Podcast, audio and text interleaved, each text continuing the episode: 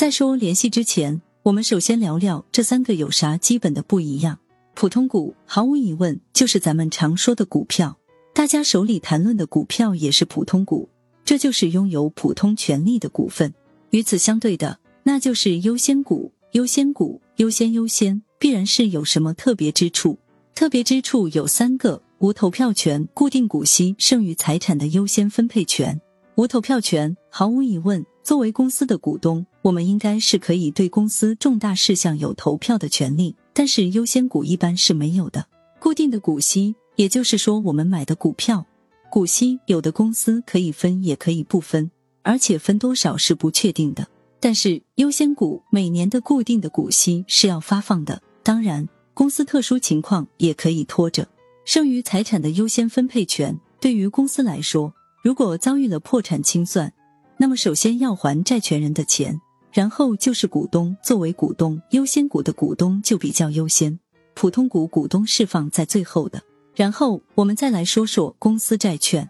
公司债券毫无疑问是债券，也就是买了债券，那就是债权人会有利息和本金的偿还。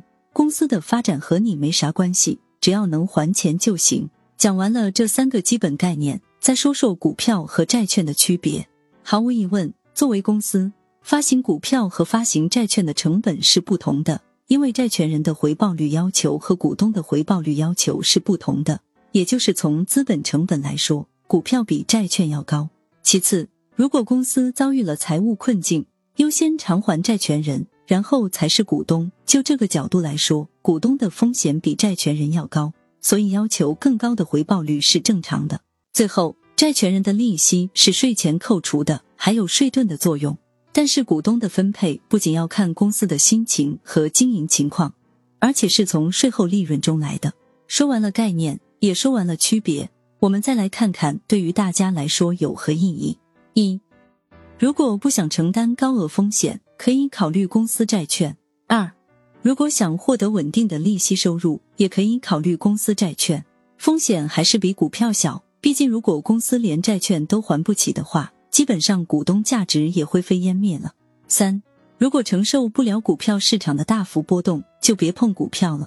四，如果你想要跟随公司发展的成果，而且心态比较稳定，做长期投资，考虑成为股东是你最好的选择。世界上百分之九十九的富人都是因为掌控公司的一部分股权而变富的。